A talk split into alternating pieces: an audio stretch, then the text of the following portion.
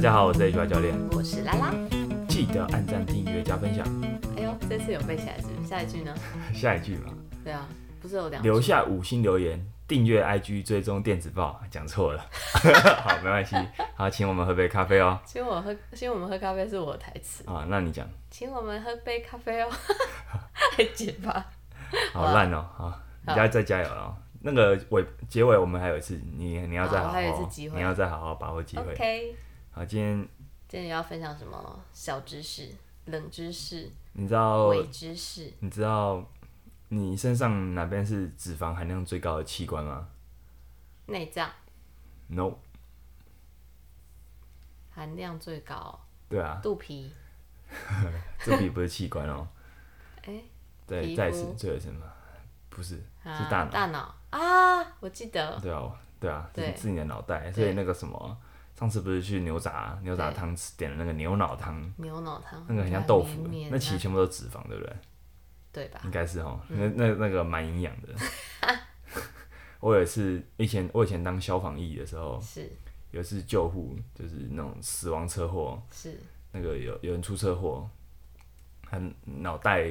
脑浆流出来，真的假的？也大概也是那个感觉。你认真吗？我认啊你亲眼看到吗？嗯，对。 为什么突然讲这么惊悚？好可怕呃，因为因为就是大脑就是那种，那就是很像豆腐哎，好对对对，所以它其实很营养哦，好它包含内脏类都是。好，谢谢你现在很的惊 讶，对，因为我没想到话题会 画风一转，讲到剧这么情急转直下，对不 对？讲到这么惊悚的事那个内脏真的很营养，所以其实那个美国美国有一阵子，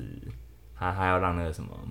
啊，我之前有看一本习惯的书，他讲说美国美国的政府还要让人民习惯吃内脏，嗯，他就他就用了各种方式，那最后就是。嗯，因为因为这东西大家不不喜欢，对西方人来说吃内脏是不喜欢的、不习啊惯的一件事。他后来就让把他们，你知道他们很聪明，就是把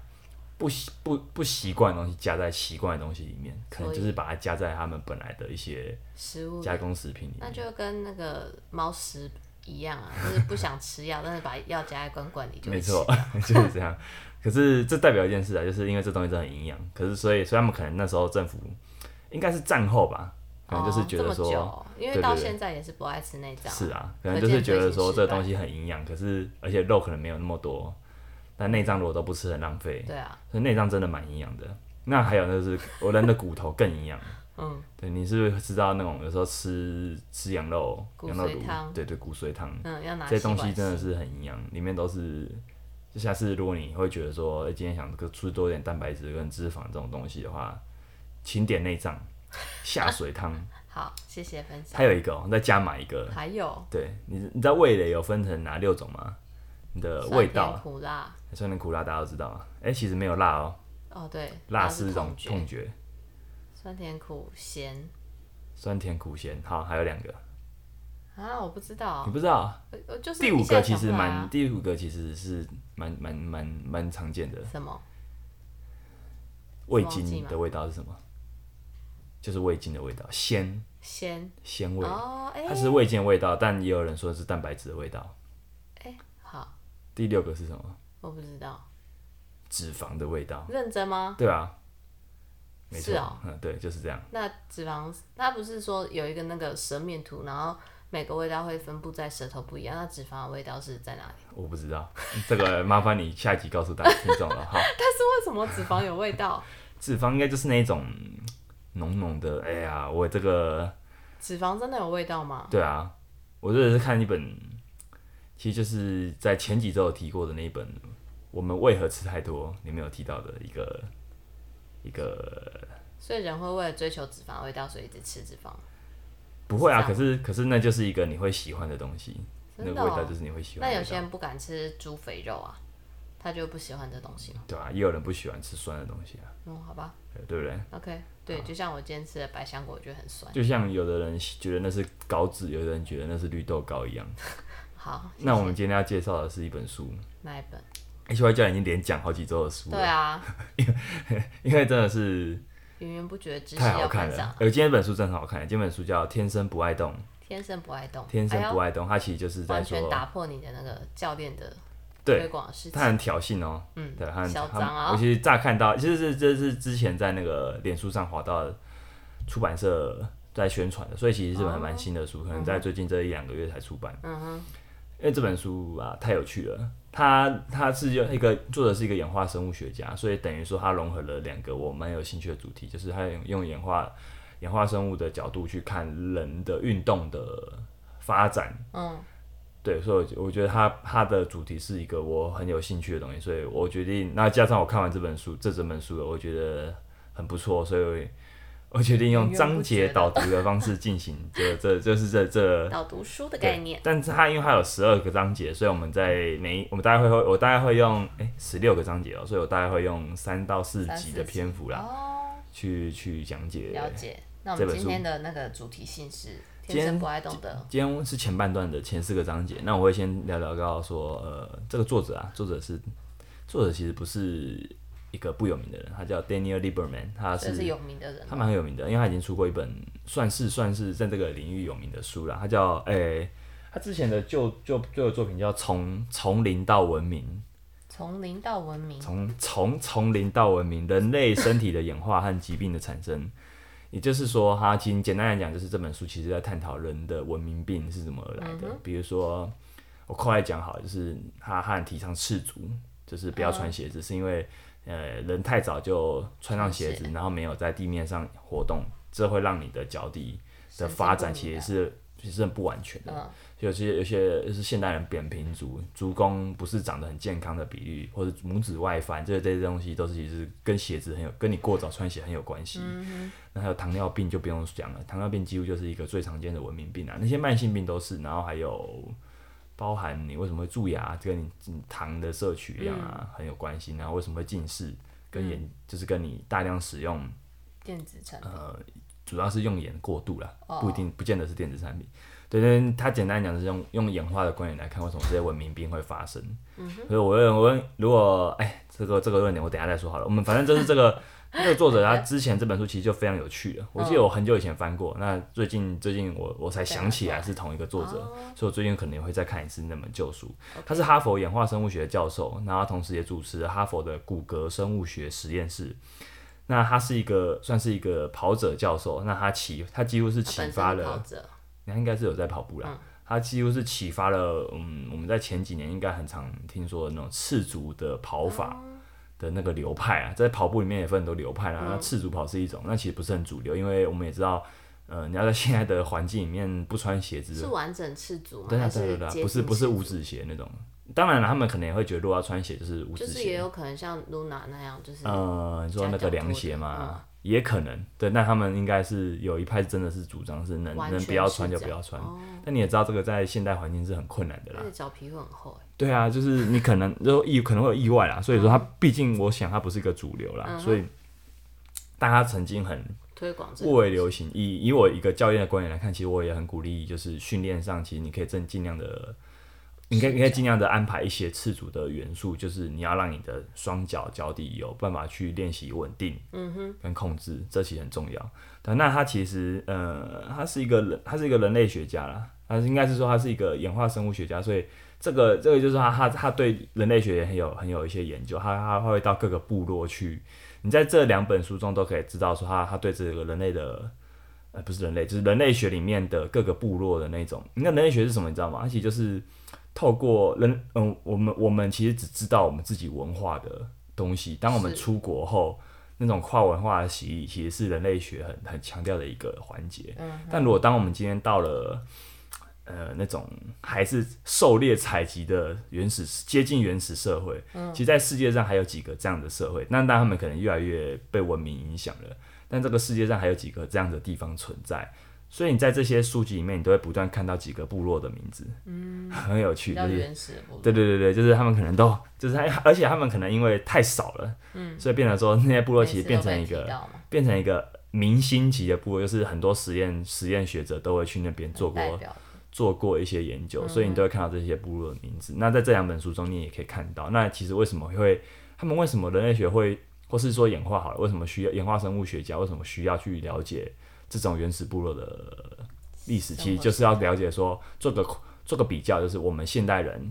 尤其西方的那种已开发国家、工后工业国家的人的生活状态跟那种原始跟那种狩猎的非洲的那种狩猎部落的原的生活状况一定是不太一样的，而且是很不一样的。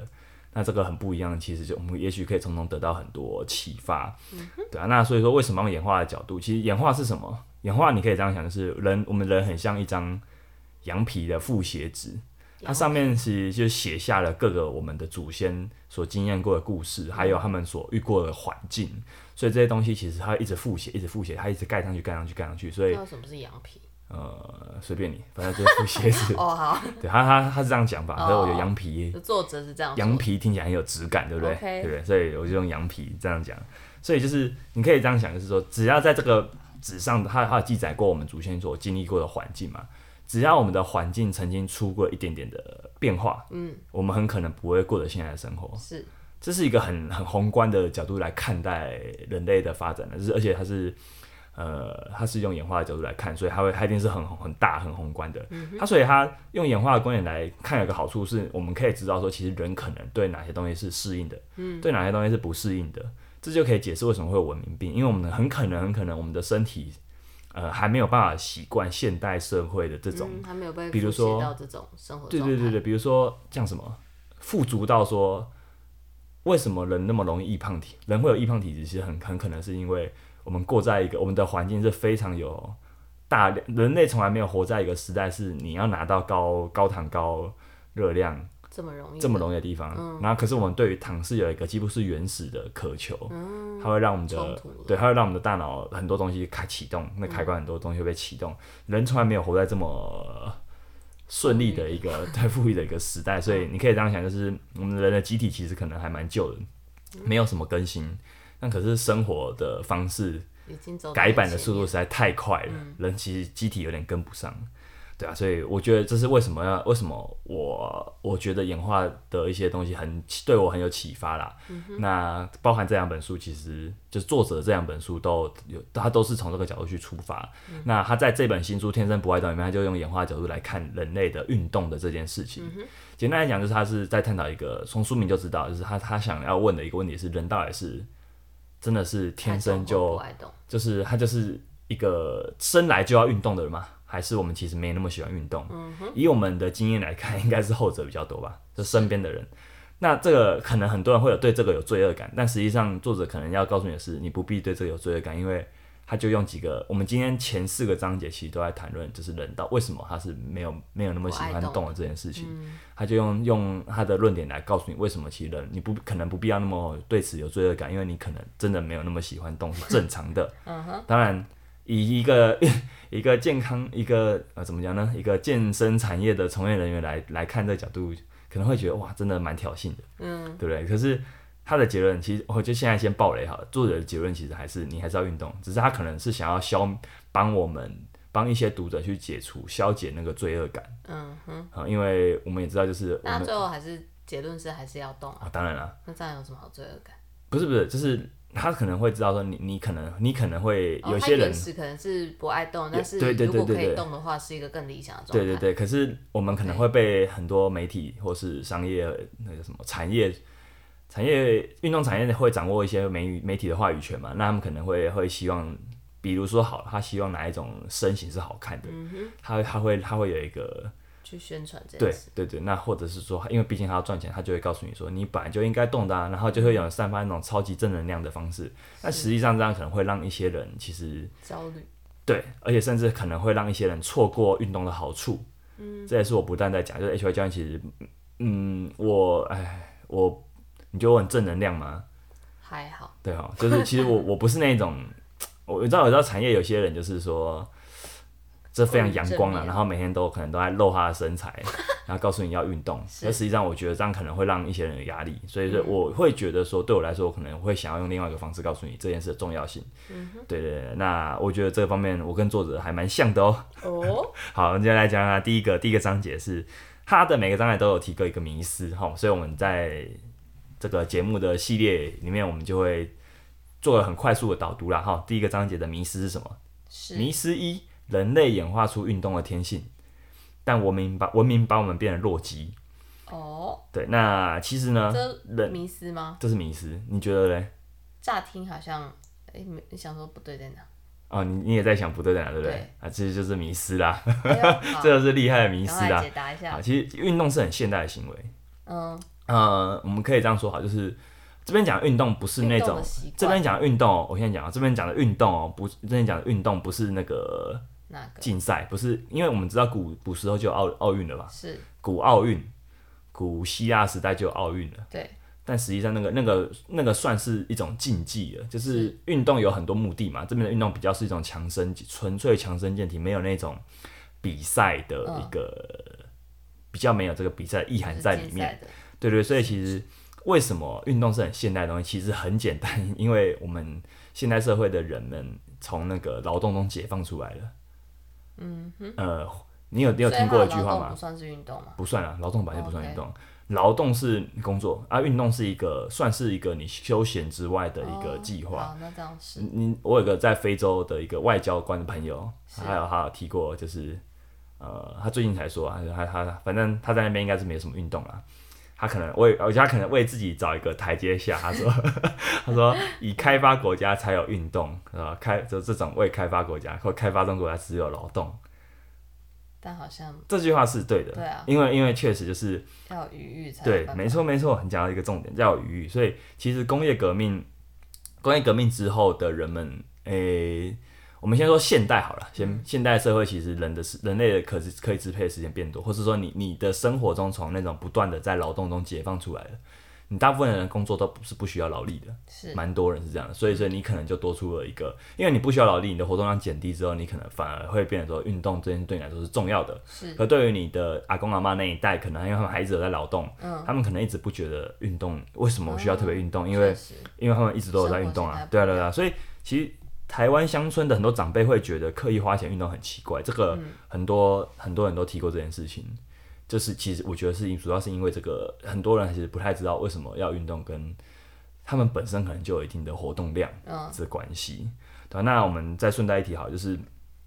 其实运动这件事情也跟工业革命后的一些民族主义的现代国家有很大的关系，就是它变成一个好像国家之间在比拼的一个东西比拼。我必须让我的国民有强身强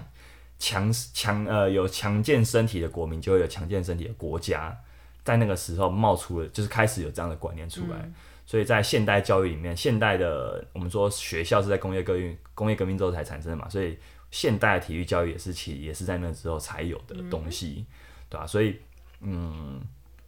这边作者对运动的定义，包含我们刚刚讲，就是它是为了强身而做的，它是有计划性的身体活动。那其实这是只有老人类才会，所有动物里面只有人类会这样。嗯，对。那那我们这边就直接给他的一个，就破除迷思嘛，就是因为这很重要，就是我们不是被演化出这个东西的，其实它是一个我们劳动需求减少后才大量试出来的东西。其实、呃，运动不算不算是一种天性，它是一个有点后天的东西。嗯，它要硬要说它其实不算是一种天性，因为这样，因为如果你觉得它是天性的话，这样说好就是。我们可以拿现代社会的人跟原始部落的人做个比较，我们会以为说原始部落的人都很会运动，因为他们他们没有受过那个文明，嗯，文明病的影响，对不对？是实际上，其实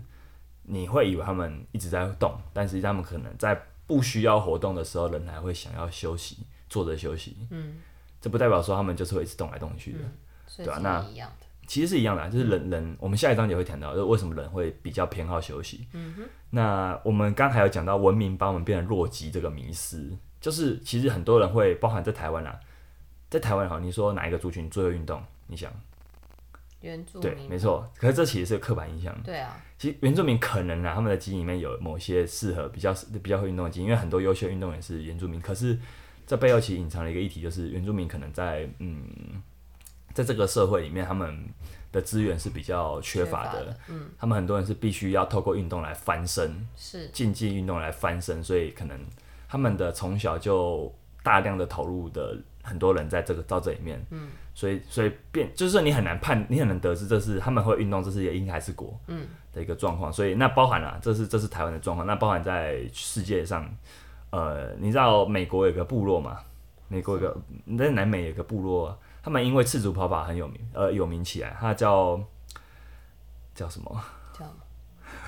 塔拉乌马拉，塔拉乌马拉不知道， 啊对，他在那个好像在在墨西哥附近，那那个那个部落就是很有名的一个比赛，就是他们可以他们会直接就开始跑个好几十公里这样子。啊、好强哦，可是实际上他们甚至可能没有不会为此训练，嗯，可是实际上就是他们不会没事这样做，那是一个对他们来说那是一个仪式，但是比较像是一种宗教仪式的感觉。你可以这样想，就是我们会以为说这些这些好像这些蛮族，就是有些人会有点不客气的会这样想，就是他们身体都是很呃。有你有一种有一种猎奇的角度去看他们的身体，他们的身体都是跟我们现一般我们我们这种都市人是不一样的。实际上可能那是都都是有一点点的揣测的成分比较多啦，就是呃，其实他们一来就是他们他们可能也越来越受到现代社会的影响了，二来就是其实在他们不会没事就跟你就跑个几十公里，其实他们跟你他你我都一样，没事的时候他们会偏好休息，只是他们的活动量很大。好，那这是主要是第一个迷失，我们就破解了。其实我们没有，我们并不是被演化出来一个运动的天性，因为运动不算是我们的天性，嗯，然后它是有点刻意营造出来的结果，而且它也跟你开始不用劳动有关。那再来就是我们其实没有跟现代社会的人们，其实没有跟原就是采集部落的社会的人有这么大的，就他们不会说他们没事就去动，嗯，他们其实跟我们一样，我们也是没事，他们他们没事也会休息休。息的好，第二个迷失是懒惰不符合自然。难度不符合自然，你觉得呢？懒惰是自然的吗？还是自然的啊还是你哎、你这样觉得、啊？对啊，可是很多很多人，尤其是要你运动的人，都会说你活着就要动，有没有听过这句话？哦，确实的啊，对啊，那你不觉得这跟这句话有冲突吗？但活着就要动这句话就跟兔子喜欢吃红萝卜一样的，仔细想不太对劲，这因跟为那世界个上在非洲每过六十秒就过一分钟。 没有这个是不同性质的感化，对，呃，事实上啦，就是你其实自然来说，人类应其该实都演懒的吧？人对，没错，人类生物为都什是么懒为什么是懒惰呢？我们我们懒惰有一种很负面的污名在。其实我们我们换个角度讲好了，人其实演化出了一种保留能量、我不随意浪费的天性，也就是所有生说，哎物都是吧？没错，对 啊，其实是这样。对啊，你看狮而且子，人特别是哦，嗯，人特别是，我们等一下就会讲解，这个当然就会讲解为什么。好，其实人的，因为这个章节作者一开始用了一个蛮生动的一个比喻，他说他家的狗，他养了一只狗，他无时无刻都在狂奔，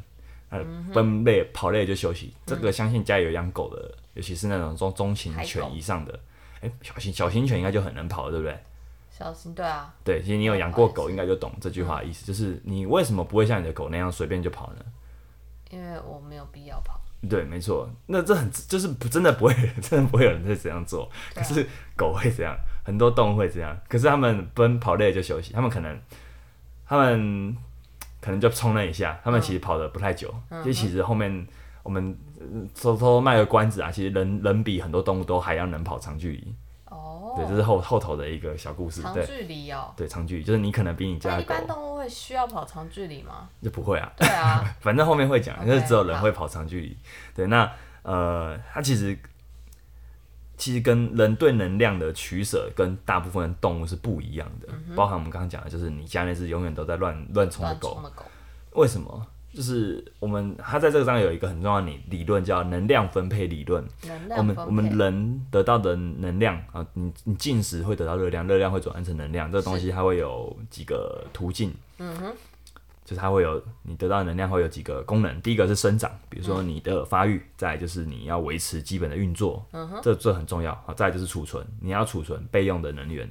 再来是活动，活动活动在里面，在这五个面其实是没那么重要的，活动跟生长是没那么重要的，嗯，硬要做个取舍的话，嗯。第五个是什么？繁衍最重要。以演化角度来看，繁衍是生物最重要的一件事。这个我不管你，你你知道现在很多人不生小孩嘛，我不管你认不认同，但是这个用演化角度来看的话，生物确实是对对，所以说其实人被人就是种生物啦，你就其实被预设为就是你的祖先一直，那人会不婚，其实根本就是这个一这一代才会有的观念啊。你说你爸妈那一代，其实根本就不会有人有人阿公阿妈生很多，对啊，对啊对啊，所以这是非常非常新的东西。就算你再怎么不愿意接受一件事，你要知道，就是你在你在这整个人类史上的演化史上，你是一张已经被写过很多次的一张纸。嗯哼，呃，这上面大部分的时候繁衍是很重要的，因为没有繁衍的话，人生物就没办法继续存活下去嘛。是对啊，所以呃，可以这么说，我们刚刚讲的那个那五个分配里面，你要维持基本的运作，跟储存未来可能会需要能量，还有繁衍，这三件是最最最重要的。嗯这三件事情只要没有被满足的时候，你会被你被用来用到生长跟活动的地方就会卡掉。哦，这这个可以讲到一个一个东西，就是这在这个章节里面很有趣，我们又谈到了明尼苏达饥饿实验，明尼苏达，你记得吗？记得啊，在两在两两周前的那一集，我们也谈到这个可怕的实验，对，就是给人家吃很少，嗯，其吃很实没有少，到很少，其实没有到很少，可但是是因为他的劳动量，后来有看到，就是因为他对劳动它量还有很在大还有在活动，对，而且他是先，我后来翻到这个这本书又有针对那个实验做出讲解，他会先给他们吃的蛮多的，然后到好像过了十二周之后变少直接砍半，哦，原本是给三千二大卡，然后后来直接变两一千六，然后好像然后他们又开就开始会变得很因为主要劳动嗯量很可怕大吧？对啊，那他们对啊嗯又有活动量，又有很大的活动量，这整整个让人崩溃啊。所以其实从这个实验就是，他告诉一件事，就是人只要开始生存模式之后，你身体进入了一种折中方案，它会。它会把我们刚刚说的能量分配到的那几个地方，它会直接就是很像是预算要要那个看嗯办管理预算的人都会知道要有一个东西有个词叫准结嘛，就是准结，对，就是要把你的呃不该花的地方，就是在这这时候供体时间把它砍掉。嗯，那其实活动是这个时候会一定会被砍掉的东西，所以有个有个状况是，人在减重的时候一定会变得比较不想动。对基本上是这样。那你减的越多，会你会越动不起来。嗯，你如果在一个范围内小小的减，那或许还好。嗯但总之你在做热量赤字的时候，你一定是不会比较，你一定是比较没有那么活泼好动的，对不对？那所以这其实我们就知道有这个有这个理论这样子，这很重要。那人类祖先他们其实演化，我们我们呐、演化出了一种非常耗能的方式来促进繁衍。那种对，相相对之下，他在这他这这个章节有提到一个，就是我们跟黑猩猩照顾我们我们生育的时间，是我们养育一个孩，我们养育一个、嗯一个幼小体孩的时间，其实有点跟一般动物是不太一样的。但这部分我推荐大家看书，因为因为书里面有有一个他们的譬喻是比较完整的。但我大这边大概很简单讲，就是你你跟你你你一个母亲呐、养育小孩是跟照顾小孩的方式，其实跟大部分自然界的生物是没那么相似的。你说人比较类的集中，人类其实比较集中给，诶、尤其现代啊，你要嘛就是其实人的生育生育策略是这样，要么你就是生很多，然后这些我都不投入什么资源，就随便他们养，随便他们长大。是你要么就是你只把你的资源专注投入在一两个上，嗯对对，这是一个人的生生养策略，其实跟大部分的动物是不一样的。嗯那所以在这个状态下，繁衍其实是很耗能的，那它人就会因此比大部分的物种更不愿意、更不愿从事那种不必要的身体活动。嗯，所以这为什么？这是为什么你会养？你会觉得说我其实没事我就不想动的一个原因。但如果这个这个这个这个推论在还没有生育前的个体就不成立啊，可是演化是一种预设模式啊，哦你可以这样想，就是你可能会觉得说怎么会这样，就是我没有想要这么做，可是你的身体其实就你的身体其实被一些东西影响着，你、嗯，但我你的不预知道设啊。值大概就是这样，对对对对，就是它其实是有点，你可以说它是一种预设值，不管你认不认同，但演化其实有时候在讨论就是一个你的身体其，你的人的身体可能跟跟某一种生物本性有有点关系。这个本性不是说它是生来就这样，而是它经过了好几代好几代的东西长改出写这到样现在的版本，就是它还是这样，就是。呃，因为人会不想要生育，或是没那么生育这件事没变得那么重要，其实真的是这一代的事情，很晚很晚期，真是太晚期的事情嗯了。对啊，所以我们会或许可以讲，就是说你有没有爬完山的那天会非常累，想睡觉，有啊，像是去完校外教学的感觉。 像 我最喜欢把那个很累的结果讲成那个以前国小校外教学回家后的感觉，因为你去校外教学也很累， 对啊，因为你活动这很是我多，小时候就是记忆深刻最累的一个经历，所以你知道，那你知道为什么了吗？我们如果透过这个能量分配理论的话，你你对我想想现在看，就是要那个你知道了吗？修复我自己，对，因为你花大量的能量在运动上哦，你就会排除其他重要的生理需求。嗯，对，就是这这时候你特别需要修复，所以，呃，休息，你说休息是懒散的嘛？是违反自然的嘛？这个想法是严重有问题的啊、会这样跟你讲的人，他就是想赚你钱。 对， 就是运动运动直接就是对啊，就是健身对台啦上见，可能有些人就是跟你说。One more, two more, come on，就是会很就是每天都在那边正的跟你在那边让你来动来动去，可是实际上就是他可能还跟你说你那么懒，你就是就是人本来就要动，你看你家的狗都在动，那你怎么还可以不动起来？就是用这种很似是而非的理的的东西在再次跟你讲，其实实际上就是这这是有问题的啦。嗯哎就是就是或是说啦，我们欸你我知们道我以前那个英文老师啊，他就跟我说，就是就是大家都要认真，都要一直动，一直动。然后嗯你如果真的想要睡觉，你就死了再睡吧。 哎呦，我就想说，其实好哎、严厉其哦。实我们在 在两个点，在这集最后就会讲到睡觉好。就其实你的英文老师很适合在那一集， 帮我帮我做个引导。啊那那其实就是活动量很大的人，其实他们在花他们人的他们的能量花费在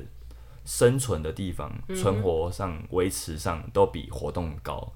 这个部分我们就可以聊，我们就可以最后最后做个补充了，就是你们我们都会算 TDE 嘛，每日总消耗热量。是的， TDE E 里面有几个重要的值，我就直接讲，大概它是有七十趴的基础代谢率。基础的基础代谢率是什么？维持基本生生存需求，就是你光是躺着，嗯它就会消耗的对热对量对对，七十趴哦。七十八。所以所以其实人耍废占了你一天耗能的三分之二，有没有很有没有有没有很亢奋？算了， 耶，耍废也那那可以你消你耗。体重越重的人，你你你光是耍废，你你会需要的那个能量越多；你肌肉越大的人，你会需要消费的能量越多。那七十趴的基础代谢跟十五趴的 NEAT，也就是 AAT 也就是你不是在运动的活动量，你不是哦不为是了在运运动动的活，比动如说你散走楼梯，日常的对活对动，嗯对，活动量那些十五趴很多，所15%以有人说。有人说你的你想要减脂，你的 NEAT 是关键，你能不能在你的生活中增加活动量是关键，哦，因为那个基基础代谢没什么办法，没没什么办就法差改不多变那啊，对啊样，。还有十趴的是什么？十趴的食物产热，就是你吃你吃掉东西之后，它会它会它其实需要耗能去、去消化。十趴，嗯，你知道最后那还有5%最后五趴是什么？运动， 哦，运 真的哦动非常很，你要拿可是运动运动来运动有点跟增加活动量啊，对啊，会有点，呃，就是有点交交汇。其实有点交汇没错，就是运动量大人，哎、不是也不是这样讲，就是应该是说运，因为运动量大人，他可能平常也不会那么想动了。嗯，所以老实说，我们说的这个运动的产产消耗耗能跟非运动的活动耗能，其实两者还是有点冲突的。嗯你如果花大量时间运动，你可能就没办法花那所以我么多啊还时是间要活动。专专门挖出一块运动这一块，才可以真的其实提运升我们你讲的，嗯我觉得换个角度想好了，就是我们之前不是谈论过，如果你把因为这个这个 TDE 是什么，你的每日耗能。是如果你你把耗能的观点来看，你你拿运动来，你的目的如果是耗能的话，是没什么效率啊。我也是运动的目的是什么？增加肌肉，增加肌肉或者改变你的生活形态，嗯让你让你可以更更能更动想起来。动。嗯对，所以我会这样讲。 OK，好，第三个迷思是久坐跟跟吸烟一般危险，哎呦，可怕哦！你觉得这是迷思吗？吸烟有点惊悚，可可是很多人都这样讲哎、所以呢，欸，是真的就是因为久坐很很可怕吧？就是大家、哦对了大部分都在讲这件事情心。血管什么的嘛。对，就是呃，它会可能会引发一些疾病。那嗯你你觉得这是一个迷思吗？是吧？好，那我就就告诉你，其实危险的不是坐，危险的是，危险的是连续不动的久坐，还有极低的运动量、极低的活动量，而且、哦而且你在这个常常坐的过程中，其实你可能伴随着高度的压力，比如说工作。哦，啊背后其的实其东实西其实久坐不是那么那么不能做的事情。嗯哼。重点是它有很多附加条件，嗯如果这些都满足的话，那这件事就蛮可怕的。 对，那久坐其实我们就可以知道说，久坐的危险最重要最重要的可能是在你的肌肉没有办法使用，而且这这个部这个章节很有趣，他提到一个论点是说。我们的原始部落很多人，其实他们都是作者，在作者他去真的亲身探访过很多部落上，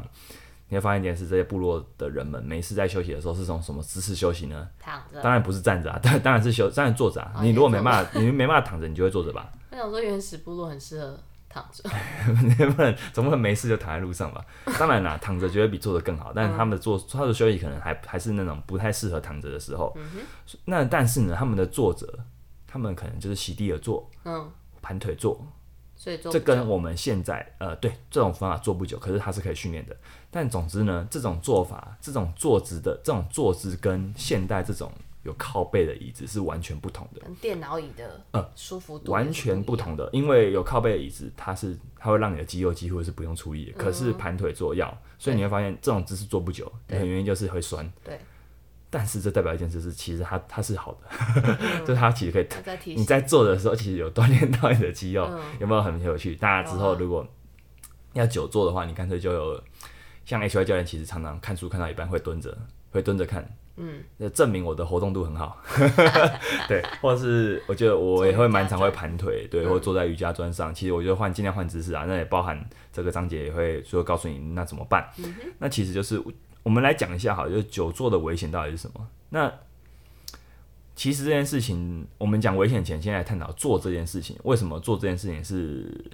需要的？因为做真的比较节能啊，对啊，对啊，人人其实是一种人类是一种演化出一种它可以变成直立的动物嘛。嗯，站着我们站着比大部分的生物都有效率，是可是这改变不了一件事，就是坐着还是比较节能，舒服， 坐着还是比较节能。那你省下的能量，随着时间拉长了之后带来的效益会非常大，对不对？那所以 对带来效益非非常大。那这个时候，不管是部落的社会的人，还是现代社会的人，其实坐的时间都蛮长的。所以其实根本就一那还有一个冷知识哦，就是哎连久坐不动的美国，美国那种沙发 couch potato，他们的活动量，他们的活动量其实大于野生黑猩猩。哦，嗯黑猩猩其实很懒，他们其实不太喜欢动。这些刚那那个这本书有提到，就是他他们因为黑猩猩有一种他们的生存策略是这样，他们然后加上他们环他们的生长的环境是在丛林里面，比较危机也就是他们可能不需要动来动去的。哦，对啊，所以就是你以为很废的一群人，其实你以为人类好像做的很废，但实际上人类不是最废的。 其实很多 对很多族群可能很多很多动物可能都也是节能的是，那那人类可能也人类的节能可能在里面是数一数二，因为黑猩猩跟人类算是近亲嘛，对啊，那我们就最后来谈谈哈，长时间连续坐着的隐忧，就是我们刚刚一开头就讲的，其实就是活动量会变低，是活动量变低，就会导致一件一件事是你你身体不动，所以你身体处理燃料的速率变低。那个燃料是什么？就是你血液中的糖跟脂肪，糖跟脂肪，你哦它处理的效率变低之后，它很容易会导对鸡导吗？导会导引出糖尿病这种，呃，糖尿病的控制就是胰岛素，胰岛素就是管理这个糖跟脂肪，管理能量的东西失调了。对，你可以讲讲，就是它会它会导引出后面的一些慢性病。其实最重要就是它会，你的肌肉不活动的话，它也会减，它也会让你的身体发炎反应变得比较明显。哦，因为运动或是说肌肉的活动可以抑制发炎反应。虽然我们知道运动一开始会发炎，可是它会它它是一个良好的发炎反应。嗯，但你如果都不动的话，那个你身体会一直会有一个自然的，诶可能也没那么自然，它会产生一个一种发炎的反应。那个发炎的反应可能也跟你工作的压力也有关系。关于工作的压力，我很推荐大家听众可以再回去回去听 H Y 教练讲压力那本书。嗯，其实他讲到皮质醇这本这这个章节里面，其实有谈到皮质醇。对，所以其实问题是不是做太久，而是动太少。嗯，那解决的方法是什么？维持有活动的久坐，包含我刚刚讲的，就是你你的姿势可能要常常变来变去的。那当然我，我知道这可能在一般的上班族是很困难的一件事情。是对，但就是对一般的上班族来说，你可能就是可能需要走一走，嗯，活动装个水，对，就是你不要真的都坐太久，可能至少设个三十分钟的闹钟提醒自己。嗯哼，对啊，那最后第四个迷思，最后一个迷失是这样，睡眠睡眠就是呼应到你刚刚的补习班老师。 我们他这一章也是说八人一定要睡八小时吗？八小时是一个人要睡八小时这件事情是一个迷失，你觉得呢？嗯迷思哦，是吧？没错，为什么？因为其实人的睡眠模式是没有被固定的。就你每知个道人有他自己的生理状态就好，对，你知道有晨型人跟夜型人吗？知道你知道？哎、你知道，你很厉知害。你知道为什么吗？你知道为什么我会演化出成型夜行人吗？这个观点很有趣，它也是演化的观点。我不知道为什么演化，我只知因道为这个你知道，常有些部在就在那种在那种部落社会里面，如果一个哦部落，守夜的吗嗯对对对，没错，一个部落人都睡着是一件很可怕的事情，嗯嗯嗯所以其实要会分值会有轮值，所以其实久了之后就变成说，有一些人是比较习惯夜夜行的人，嗯，哦他们基因继续流传下来之后，就变成是这样的。很实所以在，这蛮这蛮好玩的。那其实做这张主要作者想告诉我们的一件事是说，就像做这件作者这件事情常被妖魔化，是常被过度渲染的一样，就是其实我们会我会也会觉得说，睡眠有一个明确的规范跟标准，嗯，因为很多媒体都是这样告诉我们的，啊就是对你睡不够八小时你就完蛋了。对，你就对会可是接近死亡，越被这样讲，你就会越越越焦虑，越难做到。嗯，那如果我们从演化，或者说从人类学的角度来看，那其实就是一件事，就是人人类学我们刚刚有提过嘛，它是它是跨文化的去比较。呃，其实人的人类在这个世界上，这个地球上有很多部落都是用不同的睡法，哦比如说有些有些部落对他们来说，社 交就是睡觉是有社交的意义的，这蛮好玩。他们可能会跟不认识的人一起睡，你说就真的躺着真睡的觉真吗，好可 爱哦、就是很难想象，就是可能所以很鼓励大家看这个看这个章节，因为你会嗯发现很多睡眠的习惯是蛮有趣的。然后还有包含他有提到说，呃，父母会不会跟婴儿一起睡？不是每个部落都，不是每个社会都会这么做。有些社会是强调不要跟婴儿一起睡，那婴儿要在哪里自睡？己睡， 真的很很残酷哎，对不对？但但是真的还是会在同一个空间吧，就是会一定分要照房看啊。分房，真的有，真的有，真的有，真的。哦你真的你是不哦是觉得很可是他惊没有讶？半夜需要对啊，什么？对，然状后况然后作者就说他试过，可是他觉得实在是太困难了，所以他们后来就放弃了。哦反正他应该意思就是说，其实有非常多的不同的观文点化，对，嗯所以说包含睡眠的时间好了，我们以为我们现代人睡得比较短，或是说好像原始部落人没事做就睡比较嗯长，其实有个睡眠的调查统统计调查显示，在非洲有几个部落比较知名的那几个研究部落啦，嗯哼，他们的睡眠时间其实大概都落在七小时上下而已，哦也有季节差异。那当然这部分可能呃不见得那么准确，因为我们知道睡眠的时间，就算他戴了那个装置手表，可能也不见得可以那么那么准确。嗯，对对，但是呢，大致上来说，可能没有那么久。嗯哼，对啊，那所以说呃，我们知道知道一件事，就是你睡眠很。受到一些东西影响，你的文化、你所处的文化、你所处的嗯环境，嗯还有甚至你的基因，就我们刚刚讲的夜行人、成型人嘛，对吧、所以我们就不需要，我想就不需要再谈睡眠的好处啦。嗯哼，好，我再谈一下哈， 它好处很全方位说好哦不，谈包含了学习、记忆、创意、情绪稳定、增肌减脂，还有你的身体内的平衡。这可以去听 H Y 教练休息的那一对个。的，我们有在很很前面的集数有强调那个睡眠，有介绍过两本书在讲睡眠，我觉得都很棒。一本是为什么要睡觉，第二本书是认真的你要好好休息吗？嗯这两本书都有谈到睡眠的重要性。那那其实就是我觉得啦，我们要检讨睡眠问题的第一步，以这个章节的论点来看，就是可能就是要告诉我们一件事：我们不要预设标准，我们才能我们可以先我们才可以我们放松才能先放松睡觉，降低焦虑。因为我们有些时候不是不愿意睡觉，而是你不够了解它，你不够了解它，可能就会变成说，好像因为晚上有些就是很多娱乐活动就很开心嘛，那你会觉得说啊，反正久了之后，你就会觉得我我反正我觉得是不可能睡八小时啊，怎么可能睡八小时？就放弃你就放你就放得烂的。那这时候可能不，你你可能要知道一件事，有些时候不是你真的睡不着，而是有一些东西在影响你的睡觉，比如说你睡前真的用太多手机了，嗯，那这时候其实你都可以调整。所以我觉得说，在看这些睡眠的教你睡眠重要性的书籍，一个我会觉得啊，不是要告诉你说，呃，你睡不好你完蛋了。这个这样讲的话，其实是一个很不负责任的讲法。应该是告诉你说，我们应该要更了解这件事，因为其实我们没有被好好教育睡眠的重要性。是哎、这很好玩，因为我们的国小、国中，我觉得国小还好，国中开始很可怕。国国中、高中这六年基本上是不太可能好好睡觉的，对啊对吧？所以，那学生校活，状态，如果你想象一下，你在那时候可能七点要到学校，那大概晚自习到九点，你觉得学校老师会敢跟你说睡眠的重要性吗？我看我看他也讲不出口，嗯对对不对？就是其实，在学生时期，我们根本就没有被教育睡眠的重要性，而且 有他可很能觉多得生活只需要学习与睡没觉。错，可是嗯，对啊，因为你如果硬要这样讲的话，你晚上九点不可回能啊家之还是后来不睡及到啊七点，还是来不及，而且而且还是学有八其个实小时啊。其实我在看睡眠书籍的时候，有有讲到一件事，就像你你刚讲八个小时，对不对？那其实是个那其实是个问题，就是其实学学生应该要这么说青少年这个族群是一个比较不容易那么早入睡的族群。哦，对你以前可能有经历过，就是你明九点你妈叫你睡，可你根本就不想睡的那种年纪，九点是真的我国小的睡觉时，对，可是是真的，就是那个你真的睡不着，因为青少年平均来看，他们比较习惯晚一点的入睡时间跟晚一点的起床时间，嗯，这对他们的学习是比较有帮助的。对，所以其实你说他们一定要在九点入睡嘛？那其实如果理论上面九点入睡，然后五点起来，他们就可以睡八小时，可是实际上做不到啊、而且也不符合他们的，可能不符合那个年纪的一个最生活状态最好的、最预设、最好的预设模式啊，对啊，所以我会觉得说这东西没有，从来没有被好好学习过，所以我们不需要为了各种标语而让我们对睡眠感到紧张或焦虑。那在这里，在这个我最后提一下这个章节，它有一个有一页在讲最后，好像是它最后的半段，它它有一个有几个问题，请自己去评分。呃，我就先提出来。第一个，你满意你自己的睡眠吗？第二个，你是否整天保持清醒，不会打瞌睡？第三个，你在凌晨两点到四点间是否睡着？第四个，你晚上清醒的时间是否少于三十分钟？最后一个是你的睡眠时时间是否介于六到八小时之间？这几个问题，如果你都有的话，那你就很棒。如果你其实没有那么，其实你有的你打勾的还是算蛮多的话，那你也不错。嗯，就是你可能不需要那么焦虑对到靠这些你来没有维睡满持八小时。如果你只睡六个半，可是你这几个你都有打勾也那其实 OK 你完全 OK。对，只是说因为睡眠这东西真的很因人而异啦。嗯，嗯那我们也就是我们不要被这些东西用的很焦虑，我们那我们当然也不要被那些有些成功人士都告诉你他都不睡觉，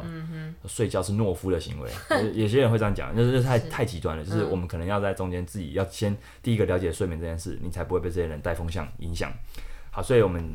讲快快的讲完这四个章节，我们来总结一下，就是其实我就是我会这样觉得，就是说、啊、这本书我看到这四个章节，看完我就觉得哇非常好看。嗯、那它可能就告诉我们一件事，就是运动是很有帮助的，可是我们必须要克服内心深处的一个接近本能式的一个不没想有那动么的喜事嗯欢这件事情。对，所以第一个我们不应该要排斥或是耻笑那些没那么喜欢运动的人，而且我们可能应该更应该是协助他们，因为这些人才是大多数人，大多数的人才是就正是常的这样子，爱运动的其实非常少啦，就是没事就爱运动的其实非常少啦。可能他爱看运动，可他自己不会运动。嗯、那所以说，嗯，你想想看，不那么爱运动的人其实比较多，那你你的市场其实可以因为这样打得比较开。嗯，对，所以我们再来就是说，我们对不运动啊，对久坐、对久坐这种焦虑，实际上都跟我们。演化出来的这个节能的本本性其实是蛮违背的啊啦、所以你实际上你也不用为了这个太焦虑，因为这就是一个很自然的事情。你只要知道说，哎、你能不能，比如说在做的中间，你可不可以安排多一点事情，起来要有动智慧的去看待这些东西，就是不要因为不要也只是很焦虑，或是也完全就放弃。嗯哼，对啊，所以运动是一件需要刻意练习的事情啊，我们很是少会天生就喜欢。